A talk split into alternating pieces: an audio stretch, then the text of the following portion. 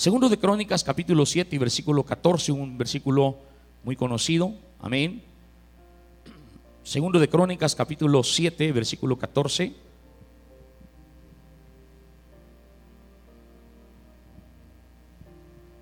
¿Lo tiene? Dice la palabra del Señor Jesús así. Si se humillare mi pueblo, sobre el cual mi nombre es invocado, y oraren, y buscaren mi rostro, y se convirtieren de sus malos caminos, entonces yo iré de los cielos y perdonaré sus pecados y sanaré su tierra. ¿Lo quiere leer conmigo en alta voz, iglesia? Si se humillare mi pueblo, sobre el cual y oraren y buscaren mi rostro y se convirtieren de sus malos caminos, entonces yo iré de los cielos y perdonaré sus pecados y sanaré su tierra. Señor Jesús, te damos gracias en esta hora por su palabra leída, Señor, para que sea de bendición a nosotros. Abra nuestra mente, nuestro corazón, nuestros oídos espirituales, Señor, para poder entender lo que quiere decirnos esta mañana y saber el propósito, Señor, para el cual usted envía esta palabra. Amado Rey, use mi vida, Señor, como bendición a mis hermanos y que su palabra pueda ser, Señor, de edificación en la vida espiritual. Queremos el provecho de su pueblo. Queremos, Señor, la bendición para su iglesia. Queremos, Señor, que usted abra puertas, abra caminos, Señor. Abra, mi Dios, los cielos de los y usted derrame su bendición sobre la iglesia. Amado Dios, lo pedimos todo en el nombre de Jesús. Amén. Todo en su lugar, amada iglesia. Y gloria a Dios. Este versículo, amada iglesia, es muy conocido por todos los cristianos. Creo que algunos lo podemos de memoria. Y muchos pastores o líderes lo usan, hermanos, para llamar al pueblo a, la oración, para llamar al pueblo eh, a un día específico de búsqueda del Señor. Pero creo, amada iglesia, que de conocer a entender hay una gran diferencia. Debemos nosotros, amada iglesia, entender que este es un pacto, un pacto que Dios está haciendo con Salomón. Y es directamente, hermanos, el pacto con su pueblo, el pueblo de Israel, el pueblo que tenía o lo tenía a él como el único y verdadero Dios. En la Biblia NBI o Nueva Versión Internacional, este versículo comienza y dice, si mi pueblo que lleva mi nombre, mire qué bonito, eso dice la versión eh, nueva, nueva versión internacional. Dice, si mi pueblo que lleva mi nombre. Ahora, esas palabras, escuche bien, amada iglesia, no son dirigidas para todo el mundo, ni para las versiones nacinas, versiones, eh, hermanos, a naciones vecinas de Israel. No. Esas palabras o este pacto estaban siendo dirigidos al pueblo de Israel en su tiempo, en su momento. Sí, el pacto. Estas palabras están siendo dadas o dirigidas al pueblo de Israel en su tiempo, en su momento. Pero ahora, amada iglesia, estas palabras están dirigidas a nosotros, el pueblo de Israel espiritual que somos para el Señor Jesús, amada iglesia. Amén. La iglesia que llevamos su nombre también. La iglesia que invoca su nombre. Por lo tanto, podemos decir que esas palabras están siendo dirigidas tanto para mí como para ti, mi amado hermano y hermana. Ahora, este pacto o promesa de Dios también nos alcanza a nosotros hoy en día. ¿Sabe por qué, amada iglesia? Porque la palabra de Dios no pasa ni cambia. Muchos pueden decir, pero eso era para el pueblo de Israel, allá en su tiempo. O esto era en el tiempo antiguo. Yo quiero decirte que la palabra de Dios no pasa y no cambia. Amén. Ahora, es por esta razón que esta mañana quiero dirigirte estas palabras para entender las verdades que encierran, hermanos, estas hermosas palabras que nuestro Dios habló. Quiero decirte que todo comienza por una acción nuestra. Amada iglesia, todo comienza por una acción nuestra. Es decir, que la mano de Dios se puede mover a nuestro favor a través de una acción que nosotros hagamos. La mano del Señor se puede mover a nuestro favor por una acción que nosotros hagamos. Y me llama la atención, amada iglesia, que el versículo comienza, si mi pueblo, ponga atención en esto, si se humillare mi pueblo, sí. ¿Qué significa el sí, amada iglesia? ¿Qué significa el sí que el Señor nos da acá? El sí significa una condición o suposición en virtud de la cual un concepto es dependiente del otro u otros. Ponga atención en esto. El sí este significa condición o suposición en virtud de la cual un concepto es dependiente del otro u otros. Un ejemplo. Cuando nosotros decimos, si haces esto, entonces yo voy a hacer lo otro. Cuando nosotros como padres de familia le hemos dicho a nuestros hijos, oíme, si te portas bien, te voy a dar un regalo. Amén. ¿Cuántos usted le dicho, mira hijo, si pasas el grado, te voy a dar un premio? Amén. si te comes toda la comida, te voy a dar un sorbete.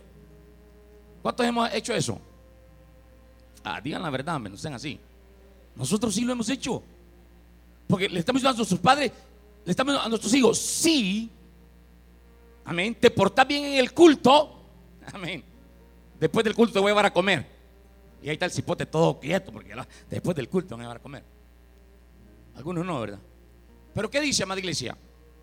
Sí, el Señor está diciendo, y el Señor Jesús nos habla esta mañana y nos dice, ¿querés bendición? Bueno, algunos son, no todos. ¿Quieres bendición? ¿Quieres sanidad? ¿Quieres milagros? ¿Quieres ver mi respuesta?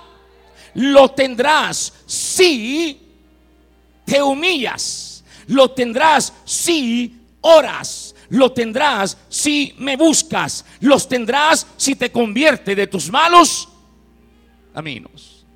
Ay, ya no le gustó la condición, ¿verdad? No, hermano, es que así somos a veces, ¿verdad? Queremos que el Señor nos bendiga. Queremos que el Señor nos abra puertas. Queremos que el Señor, hermano, nos dé bendiciones que sobreabunden. Queremos que el Señor haga milagros, sanidad en nuestra vida. Pero muchas veces nosotros no queremos no queremos hacer lo que el Señor nos pide. Siempre que hay una promesa, hay una demanda también. Porque es bonito solamente estar recibiendo y estar recibiendo. Pero el Señor que recibe a cambio. Amén. Que el Señor que, hermano, que recibe, Él nos pide. Pero muchas veces no queremos. el Señor nos pide. El Señor nos demanda, pero muchas veces nosotros no queremos actuar, no queremos obedecer, no queremos accionar a la voz del Señor. Pero sí queremos que Él nos bendiga, amén. Pero sí queremos que el Señor nos sane. Pero sí queremos que el Señor nos abra puertas. Sí queremos que el Señor haga lo que le estamos pidiendo. Pero esta mañana el Señor te dice, sí te voy a bendecir, sí voy a hacer un milagro en tu vida, sí voy a dar una sanidad a tu cuerpo, sí te voy a dar la respuesta, pero sí La respuesta de Dios, escuche bien iglesia, la respuesta de Dios requiere de la acción de tres cosas importantes en nuestra vida.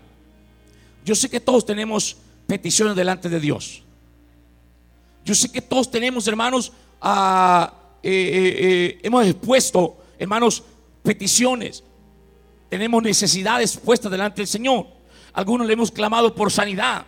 Algunos le hemos clamado por un trabajo. Algunos le hemos clamado por, algo que estamos necesitando. Pero escucha, amada iglesia, esta mañana.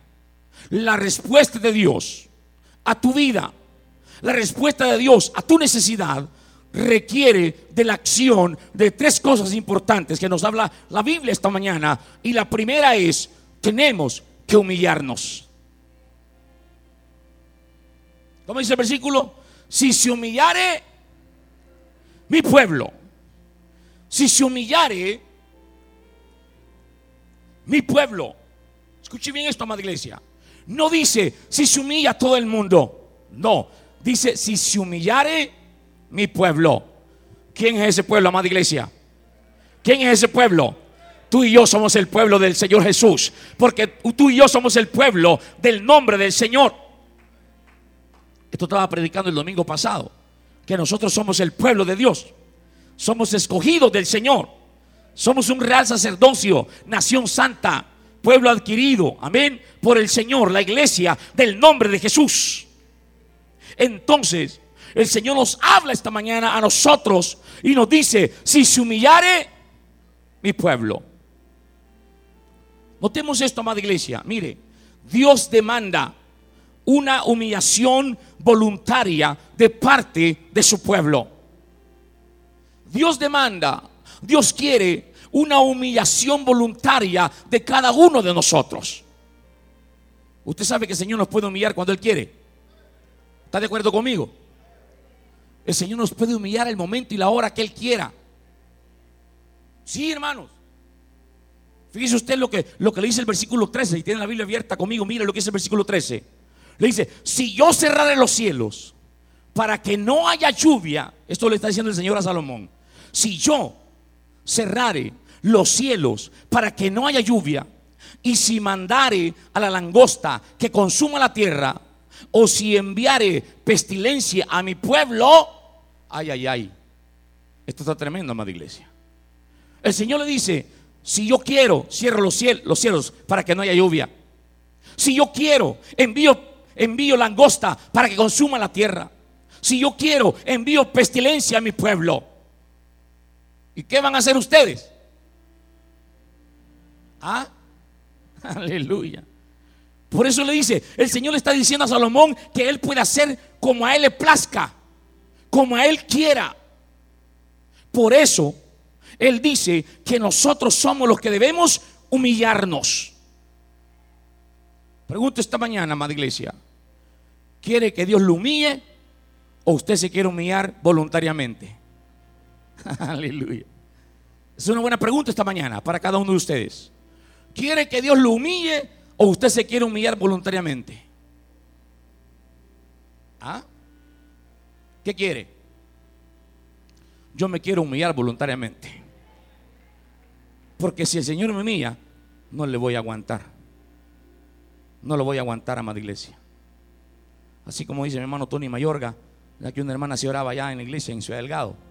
Señor, humíllame. Señor, humíllame. Ay, Dios mío, no sabe lo que está pidiendo esta mujer. No sabe lo que está pidiendo esta mujer. Amén, amada iglesia. Nosotros somos los que tenemos que humillarnos. Mire, le voy a decir algo. Realmente para el ser humano es difícil humillarse. ¿Sí o no? Para nosotros como seres humanos es difícil humillarnos. Porque humillarnos, hermanos, significa estar dispuesto a estar dispuesto a perdonar, estar dispuesto a ceder, estar dispuesto a cambiar. ¿Ah? Eso, eso es la humillación, estar dispuesto a. Pero a veces el ser humano no quiere. Número dos, estar dispuesto, hermano, humillarse significa reconocer y accionar. Eso también es humillarse. Y también, hermano, humillarse es rendirse. Fíjese que quizás para la, mayoría de nosotros es difícil humillarnos. ¿Por qué? Porque no queremos rendirnos. No queremos ceder. Y no estamos dispuestos a cambiar. Somos tan orgullosos. Amén. Somos tan orgullosos. Somos tan orgullosos Somos tan orgullosos que no estamos dispuestos a. Y por eso Dios te está humillando. Dios te humilla. Y hay gente que no entiende que Dios lo está humillando. Hay gente que no le salen las cosas como Él las quiere. Hay gente que no, Dios no le abre puertas. Hay gente que Dios no, no le da la bendición. Hay gente que Dios no hace cosas que Él. ¿Por qué? Porque no estamos dispuestos. Yo no estoy hablando que se humille delante del pastor. No estoy hablando que se humille delante del hermano, de la hermana, de nada. Estoy hablando humillarnos delante del Señor Jesucristo. Pero aún delante de Él somos tan orgullosos que creemos que el Señor necesita de nosotros y no nosotros de Él. Es que si no vengo al culto, el culto no está bueno. ¿Qué pasa? Es que si yo no estoy en la directiva, ah, no se trabaja bien. Es que si yo no estoy aquí, no se hace. No, ¿qué pasa? Nosotros somos los que necesitamos del Señor Jesús y no Él de nosotros. ¿Por qué estamos aquí esta mañana, madre iglesia? Porque somos necesitados, dígalo, porque somos necesitados, porque somos necesitados. Y el que necesita es el que busca. Amén. El, que necesita es el que busca. Amén, amada iglesia. Ahora, una cosa dije, es humillarnos delante de los hombres. Y otra cosa es humillarnos delante de Dios. Y el Señor nos pide que nos humillemos delante de Él. Y esto no es invento mío, amada iglesia. Mire lo que dice la palabra del Señor. Si tiene su Biblia abierta, mire lo que dice la palabra del Señor en Mateo 23, 12. Ponga atención. Esta es la palabra de Dios. ¿Qué dice Mateo 23, 12? Porque el que se enaltece será humillado. Y el que se humilla será palabra de Dios, ¿sí o no? Dice el Señor Jesús, porque el que se enaltece, o sea, el que se le sube el cuello, el que se cree más que todos, amén, el que mira para abajo a todos, ese va a ser humillado. Pero el que se humilla, el que se hace pequeño, el que se hace más chiquito, el que se hace un siervo, ese va a ser enaltecido por el Señor Jesús. Miren lo que dice Santiago 4.10. Lo estoy, estoy demostrando por la palabra de Dios. No es invento del hermano Ciro. Miren lo que dice Santiago 4.10. ¿Qué dice Santiago 4.10, amada iglesia? Dice, humillaos delante de quién? Del Señor. Y Él os exaltará. Aleluya. Humillaos delante del Señor y Él os exaltará. Última cita. Mira lo que dice adelante. Adelante Santiago. Primera de Pedro 5, 7. Perdón. Primera de Pedro 5, 8. Amén. 5, 7 es. Amén. 5, del 6 al 7 dice, humillaos pues. ¿Qué dice? Bajo la poderosa mano de Dios, para que los exalte cuando fuere tiempo. Humillaos pues bajo la poderosa mano de Dios para que los exalte cuando fuere tiempo. ¿Se da cuenta, más iglesia? ¿Se da cuenta lo que trae la humillación delante del Señor? ¿Qué trae la humillación delante del Señor, amada iglesia? Enaltecimiento. Y este último versículo es escrito por el apóstol Pedro. El apóstol Pedro era un hombre, hermanos, enaltecido. Hablando en su vida natural, carnal, era un hombre, antes de recibir el Espíritu Santo, era un hombre, hermanos, que usted ve siempre que se habla de los apóstoles, ¿quién va primero? ¿Quién va primero? Pedro. Pedro tenía un problema de ego. Pedro tenía un problema de autosuficiencia. Escuche esto, amada iglesia. Pedro tenía un problema que le gustaba sobresalir.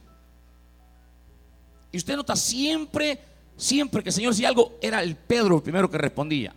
Y muchas veces le fue mal. Amén. Cuando llegaron a agarrar a Jesús, ¿quién fue el primero que salió con la espada?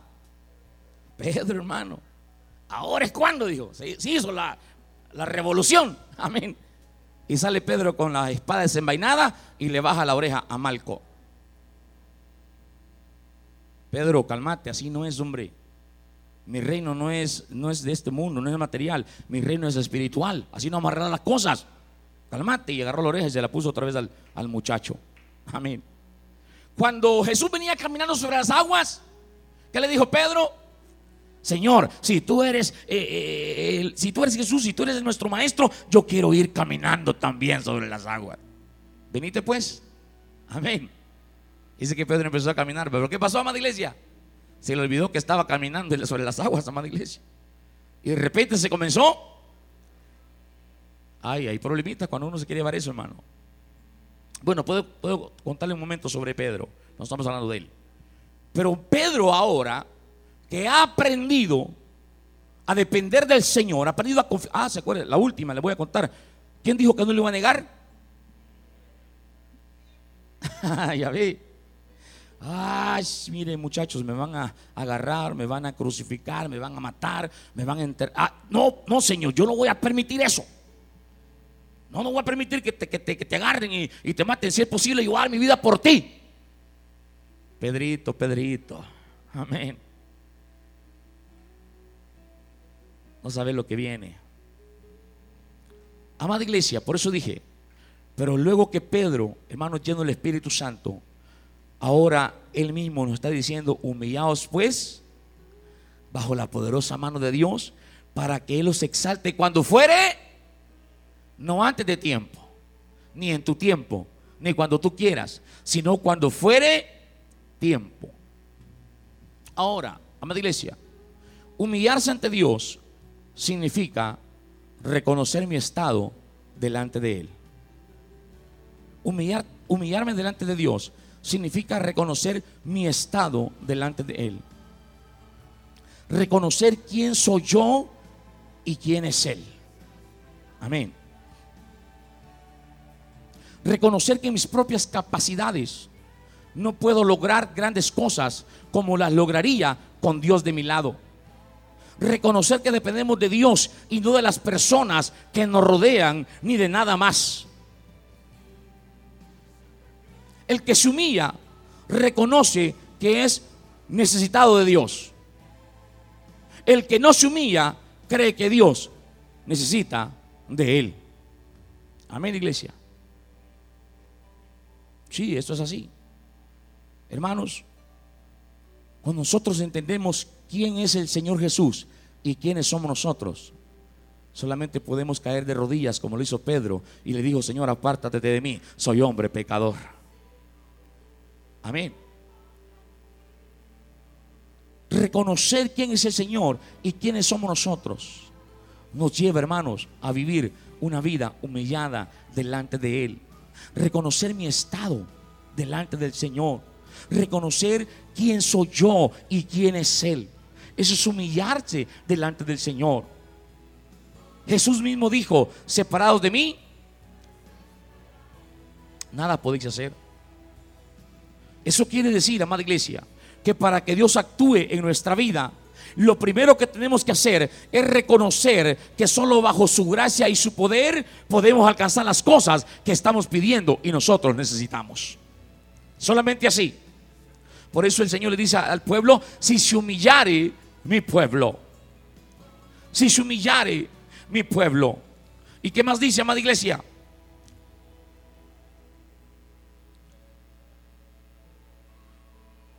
Y oraren. Y buscaren mi rostro. Si oraren y buscaren mi rostro. ¿De qué nos habla esto, amada iglesia? Esto nos habla de mantener un hábito diario de búsqueda de la presencia de nuestro Señor Jesús. Nos habla de una comunión diaria de oración, adoración, lectura de su palabra, comunión y comunicación con nuestro Señor Jesucristo. Diaria. Amén. Todos los días. Debemos de aprender a mantener un hábito diario de búsqueda de parte de nuestro Señor Jesús.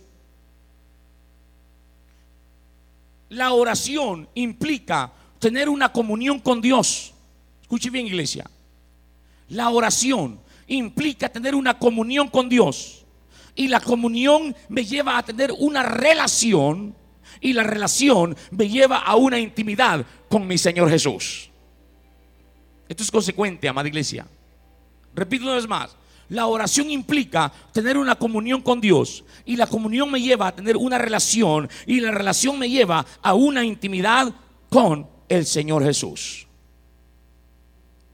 Muchos quieren que Dios obre en sus vidas. Amén. Muchos quieren bendiciones de parte del Señor. Muchos están buscando sanidades de parte del Señor.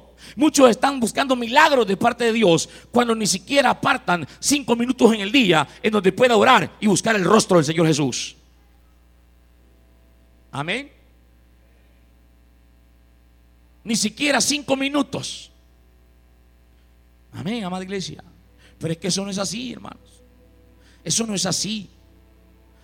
Si nosotros queremos comenzar, hermanos, a ver la provisión, queremos comenzar a ver, hermanos, la bendición, queremos comenzar a ver respuesta del Señor en nuestra vida. El Señor dice, oren y busquen mi rostro. ¿A cuánto le gusta orar? ¿Se da cuenta? Ahí está el grave problema. Ahí está un grave problema. Porque no le gusta orar. ¿A cuántos que le gusta que Dios los bendiga?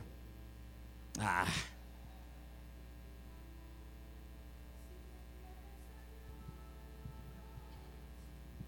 ah. pues sí, dijo aquel. Muchos quieren que Dios obre sus vidas. Muchos queremos bendiciones, queremos sanidades, queremos milagros. Pero no estamos haciendo nada para obtenerlos. Amén. Ni al culto de oración vienen, pues. No, hermano, es la palabra del Señor. Dele gracias a Dios porque le está hablando esta mañana. Pero es que es la verdad. ¿Qué dice la palabra? Si oraren y buscaren mi rostro. Hermano, es que a mí no me alcanza el tiempo. Es que tengo mucho que hacer, hermano. Amén. Es que estoy cansado. No tengo tiempo, dicen algunos. O simplemente no puedo. Son las excusas que ponemos muchas veces para no orar y para no buscar de Dios. Iglesia, en la Biblia tenemos ejemplos de respuestas grandes de Dios. Amén. Lo que han leído la Biblia saben que Dios ha dado respuestas poderosas, respuestas grandes, respuestas maravillosas a los siervos que oraron y clamaron. Amén. A mí me gusta mucho hablar de David. Y yo un día quisiera ser como David. Salmista por excelencia, adorador, hombre de fe, hombre de valor. David, siendo un adolescente, un niño, Escuche bien, él comenzó una búsqueda incesante de parte de Dios. David siendo un pastorcito de ovejas, comenzó una búsqueda de Dios en su vida. Comenzó una comunión, una comunicación. Y esa comunicación lo llevó a tener una relación con Dios. Y esa relación lo llevó a mantener una intimidad con Dios. Que Dios conocía a David y David conocía a Dios también. Por eso es que siempre he dicho, hermano, David, a pesar de que él era fuerte, era valiente, era esforzado, era guerrero, era inteligente, era astuto, tenía un sinfín de hombres a su, mando, pero David siempre estaba confiando en quién. Porque él sabía, hermanos, a quién le servía, quién era su Dios. Y nunca tenía excusa para él. Por eso cuando Dios escogió al rey, en, hermanos, e, en la teocracia. Amén. El Señor dijo, yo quiero a David como el rey de Israel. ¿Por qué cree usted que cogió Dios a David? ¿Por qué cree usted que cogió Dios a David? ¿Había mejores hombres que David, sí o no? ¿Habían hombres más preparados que David, sí o no? ¿Habrían hombres más grandes y fuertes que David, sí o no? Pero ¿por qué escogió Dios a David? ¿Qué dijo el Señor? Porque David es un hombre conforme a mi corazón. ¿Sabe qué significa eso? Que David había llegado al corazón de Dios. Aleluya. David había llegado al corazón. A David había tocado el corazón de Dios. Mire qué tremendo, amada iglesia. Qué bonito fuera eso. Que cada uno de nosotros tocáramos el corazón de Dios. Amén. En esa relación, en esa comunión, en esa intimidad. Que el Señor nos conozca y que usted conozca a su Dios. Amén, amada iglesia. Pero muchas veces ponemos excusas. Amén. Muchas veces ponemos peros. Cuando se trata de hacer, hermanos, lo que Dios nos demanda, lo que Dios nos pide. ¿Cuántas excusas ponemos? Amén. Esta mañana, manda alguien dijo, no, no voy a ir a la iglesia porque está lloviendo. ¿Cree que es válida esa excusa? ¿Será válida esa excusa, amada iglesia? Pero quiero decir esta mañana, difícilmente conseguiremos grandes resultados si no hablamos con Dios. Si no mantenemos una verdadera comunión con Él en oración. Muchos son los que se llaman cristianos o creyentes cuando ni siquiera oran cinco minutos al día. Pregunto esta mañana, ¿realmente será un verdadero cristiano? Hermanos, si algo se está perdiendo en la iglesia es la oración. Si algo estamos perdiendo como cristianos es la oración. Ya no hay un ya no hay una ferviente, hermanos, un ferviente deseo, un ferviente anhelo de orar. Hoy se nos hace cansado, se nos hace aburrido, se nos hace, hermano, fatigoso orar. Amén. ¿Por qué iglesia? Hay un canto que se llama altar sin. Y en tu pueblo, ¿cómo dice? No me la puedo, pero bueno, así va. Ya no hay el deseo de buscar. Ya no hay el deseo de ir al altar. Ya no hay deseo de buscar presencia de Dios. Ya no hay deseo de hermanos de comunión con Dios. Y por eso estamos viendo cristianos raquíticos espiritualmente, cristianos anémicos espiritualmente. Y a veces preguntamos, ¿qué pasa, Señor? ¿Por qué tu presencia no se mueve? ¿Por qué tu presencia no hace milagros? ¿Por qué tu presencia ya no esto? Y el Señor dice, yo no soy el problema, ustedes son el problema. Así dice el Señor esta mañana. Yo no soy el problema, ustedes son el problema.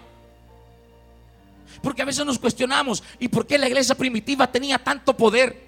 ¿Y por qué la iglesia primitiva hacía grandes obras, milagros y todos los días se bautizaban y todos los días el Señor salvaba? ¿Y por qué esto y lo otro? ¿Por qué iglesia? ¿Y por qué nosotros ahora no vemos eso? ¿Será que Dios ha cambiado? ¿Será que Dios menguó en su poder? No, diga conmigo, nosotros somos el problema. Nosotros, iglesia. El Señor dice, si oraren y buscaren mi rostro. Sabemos que la oración es la única oportunidad que tenemos para comunicarnos con Dios. ¿Cuántos saben eso, amada iglesia? Mire, en la alabanza, en la adoración, es bonito. Nosotros le cantamos a Él, adoramos su nombre, nos gozamos en su presencia. En la predicación, Dios te está hablando. Dios te habla. Pero en la oración, ¿Qué pasa, iglesia? Tú le hablas al Señor. Tú te comunicas con Él. La oración es diálogo, plática, conversación, comunicación con el Señor. Y quiero decirte algo. Dios desea escuchar nuestra voz en oración. Él quiere oír nuestro clamor, amada iglesia. Él quiere escuchar nuestra petición. Y por eso Él mismo nos invita a ello. Miren lo que dice Jeremías 33:3. Clama a mí. Clama a mí, dice el Señor, y yo y te enseñaré cosas grandes y ocultas que tú no conoces. ¿Qué, dice Mateo 7:7? Pedid. Pedid. Pero ¿cómo va a pedir usted? Pedid y se os dará. Buscad y hallaréis. Llamad y se os abrirá. Porque todo aquel que pide. Entonces, ¿por qué no estamos recibiendo? ¿Por qué no estamos recibiendo? Porque no estamos pidiendo. Y si pedimos, pedimos mal. Pero ¿qué dice el, Señor? Pedid y se os dará, buscad y hallaréis, llamad y se os abrirá, porque todo aquel que pide recibe, el que busca halla y el que toca. Y fíjense que esta es otra promesa para la iglesia, porque está en el Sermón del Monte, que incluye el capítulo 5, capítulo 6 y capítulo 7 de Mateo, que es el Sermón del Monte, que fue específicamente para sus discípulos, no fue para todo el pueblo, fue para sus discípulos estas palabras. ¿Y qué dice el Señor a nosotros? Pedid se os dará, buscáis y hallaréis, llamáis y os abrirá, porque todo aquel que pide recibe. ¿Qué significa esto, iglesia? Que esas promesas son para nosotros. Cuando tú estás dentro del reino de Dios, tienes que entender que el Señor todo te lo va a añadir, te lo va a dar. Pero cuando tú hagas lo que el Señor te está pidiendo, busca primeramente el reino de Dios y su justicia y todo lo demás será. Pero busca primero su presencia. Busca primero, hermanos, al Señor de corazón, porque muchos andamos buscando nada más las bendiciones de Dios, pero no buscamos al Dios de las bendiciones. Muchos andamos buscando los milagros de Dios, pero no buscamos al Dios de los milagros. Amén. Y dice el versículo 14 eh, que, tenemos. Dice, y se convirtieron de sus malos caminos. Tercero, primero fue, amada iglesia, humillarnos. Segundo, orar y buscar su rostro. Y tercero, se convirtieron de sus malos caminos. Esta quizás es la parte más importante. Porque si te humillas, vas a buscar el rostro del Señor Jesús en oración. Si te humillas por ende, amén, vas a buscar al Señor Jesús en oración. Pero repito, esto es lo más importante. Porque esto conlleva a la acción. Escuche esto. Si yo me humillo bajo la poderosa mano del Señor, escuche iglesia esto. Si yo me humillo delante del Señor, si le digo, Señor, que estoy humillado delante de tu presencia. Si, si yo me humillo delante del Señor, hermanos, yo voy a hacer su voluntad. Amén, iglesia. Voy a hacer su voluntad. No mi voluntad, su voluntad. Y voy a hacer lo agradable a Él. Jesús mismo, escuche bien esto. Jesús mismo, en su naturaleza de humano, como hombre, se humilló delante de su Padre Celestial. Amén. Jesús como humano se humillaba delante de su Padre. A tal punto que estando a momentos, horas de agonía, Él le dijo, Señor, aquí estoy. Voy a hacer tu voluntad. Voy a cumplir el propósito para el cual me enviaste. Pasa de mí esta copa. Amén. Pasa de mí esta copa. Pero que no se haga mi voluntad, si no, ¿sabe lo que le está diciendo al Señor? Señor, este momento que voy a pasar es duro. Este momento que voy a pasar es difícil. Es una copa difícil, Señor. Es algo tremendo porque el Señor, hermano, en su carne, Él ya sabía lo que iba a enfrentar. Es el látigo romano. Mm. Esa corona de espinas hermanos, esos clavos en sus manos y en sus pies, esos escupitajos, esos golpes, porque como humano Jesús sentía también, amada iglesia, no era de hule. Amén. Sentía, el Señor iba a sentir eso. Y en sus momentos de agonía, tanto así que su sudor dice que eran gotas, porque él ya sabía lo que iba a enfrentar. Y quizás su carne y el enemigo le decían, ¿para qué vas a morir, hombre? ¿Para qué vas a morir por, por los pecadores? ¿Por qué vas a morir por el otro? Porque, no. Y Jesús le dice, Señor, pasa de mí esta copa, pero que no se haga mi voluntad, sino hizo la voluntad Jesús del Señor, ¿sí o no? Claro que sí, amada iglesia. Ahora, cuando tú te sometes y te humillas delante del Señor, tú vas a hacer su voluntad. Vas a vivir una vida agradable a Él. Amén. Mire, muchos andan con la Biblia en la mano. Muchos vienen al templo. Muchos se hacen llamar cristianos. Pero las acciones que hace el verdadero cristiano son las que valen. Son las que hacen la diferencia. Amén. Sí. Las acciones.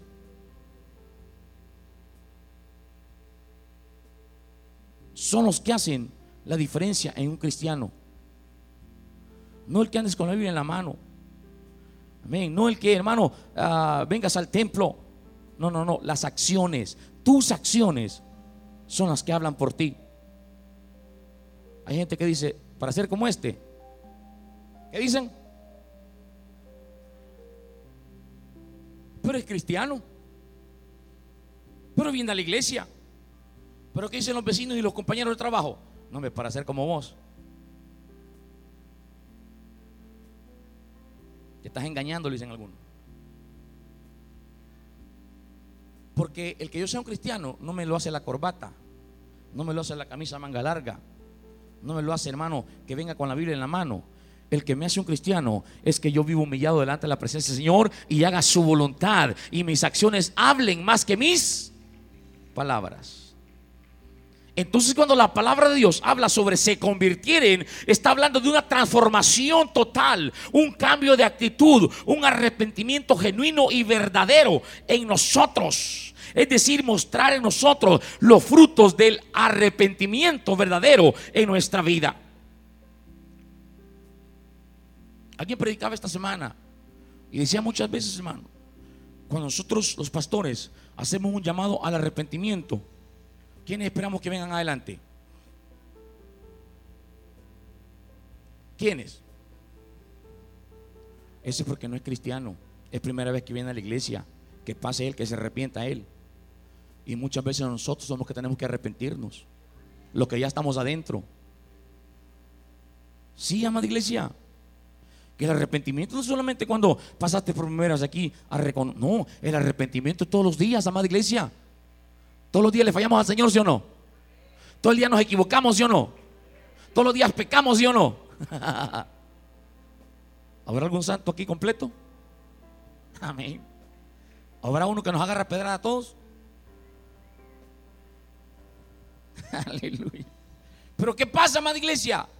Por eso dije, el verdadero hijo de Dios, el verdadero cristiano, hermano, es el que tiene una transformación total en su vida. Tiene un cambio de actitud, un arrepentimiento genuino y verdadero. Muestra en él los frutos del verdadero arrepentimiento. Pero muchas veces cuando llamamos acá, nadie pasa. Cuando llamamos un arrepentimiento, como dije, esperamos que pase el inconverso, el mundano. Es así, necesita arrepentirse. ¿Para usted qué significa arrepentimiento? Dime una definición, por favor, de alguien. ¿Qué significa arrepentimiento? Es un cambio de actitud. Arrepentimiento es un cambio de actitud. Amén. Un arrepentimiento es saber que si estoy haciendo las cosas mal, las tengo que hacer. Eso es fácil, sencillo, lógico. Es un arrepentimiento. Amén. Si yo no estoy haciendo agradable a Dios, ¿qué tengo que hacer? Volverme agradable a Dios. Si estoy haciendo lo que Dios me demanda y me pide, ¿qué tengo que hacer? Hacer lo que Él me pide y me demanda. Eso es un arrepentimiento, iglesia. Somos el pueblo de Dios. Amén, ya cayeron, hermano. Somos el pueblo de Dios. Somos un pueblo santo. Somos un pueblo consagrado para Él. Bueno, por lo menos así dice la palabra del Señor. Así dice la palabra de Dios. Que somos un pueblo apartado. somos un pueblo consagrado, somos un pueblo santo. Entonces, amada iglesia, si somos eso, no podemos seguir en los caminos que un día anduvimos. No podemos seguir viviendo igual. No podemos seguir, hermano, en los mismos actos o en la misma, hermano,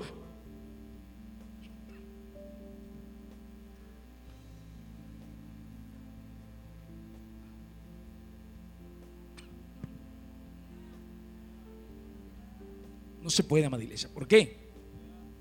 Porque de eso depende que la acción de Dios venga a nuestra vida.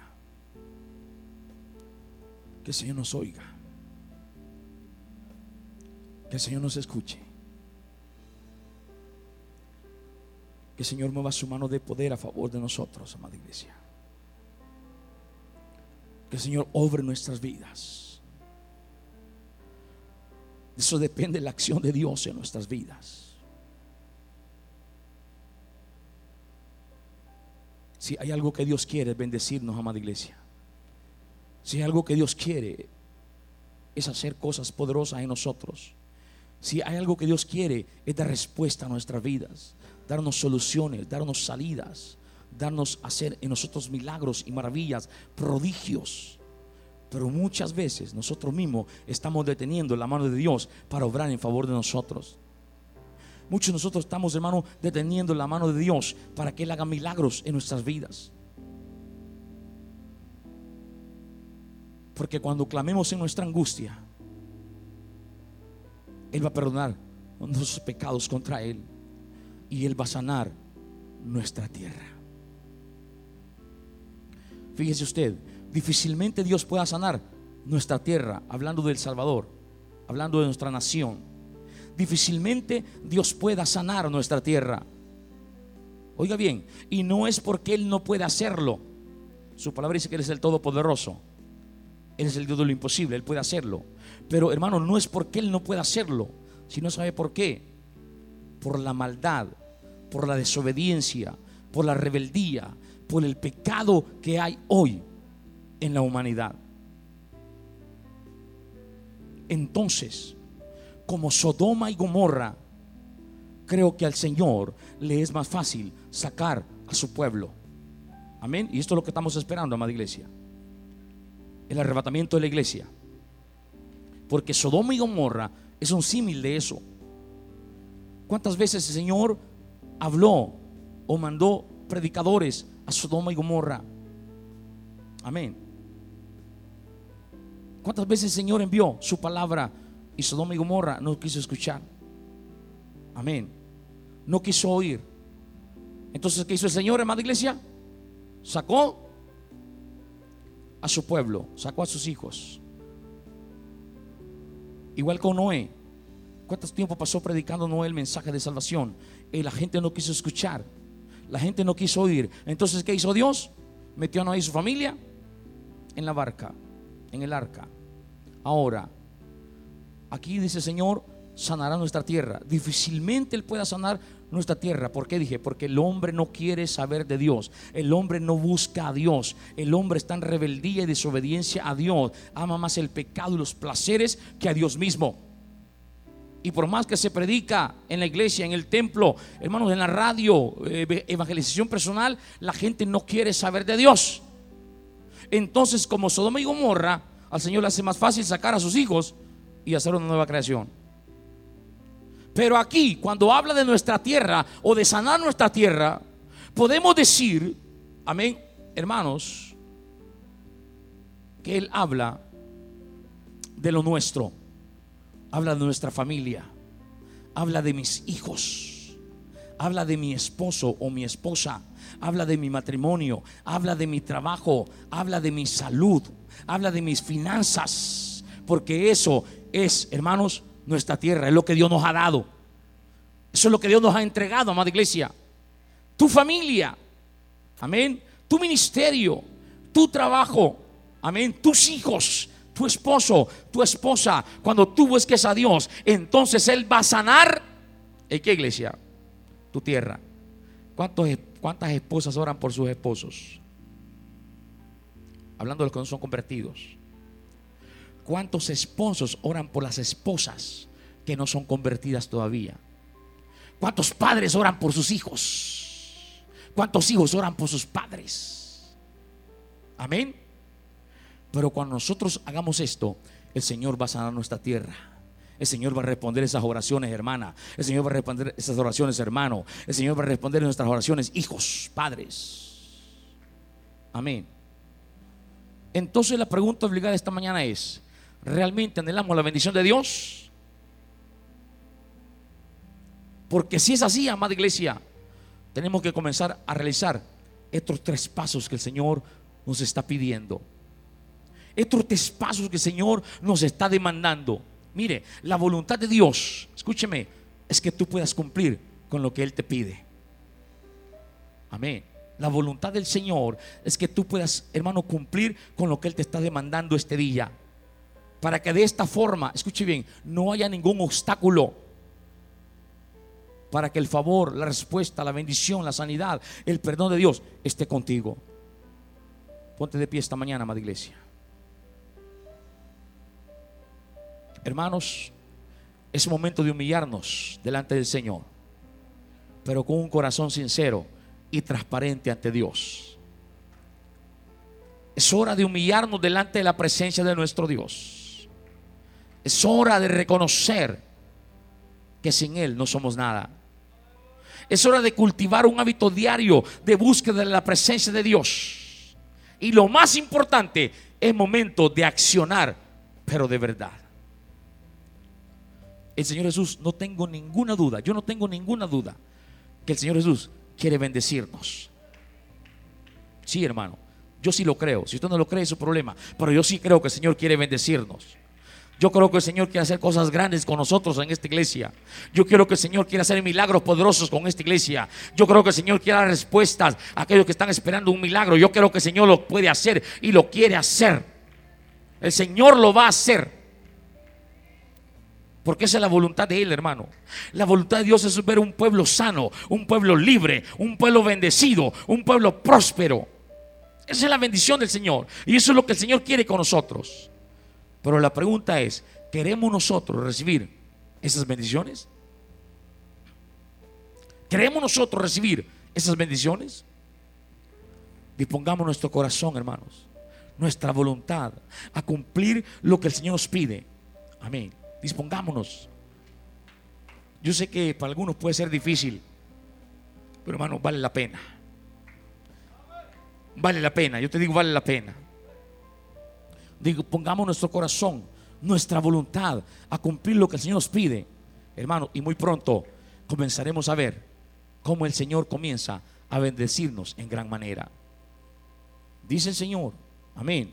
Si se humillare mi pueblo, sobre el cual mi nombre es invocado, y oraren y buscaren mi rostro, y se convirtieren en sus malos caminos, entonces, diga conmigo, entonces, si yo hago esto, entonces Dios, dice, me va a oír y va a perdonar mis pecados y va a sanar mi tierra.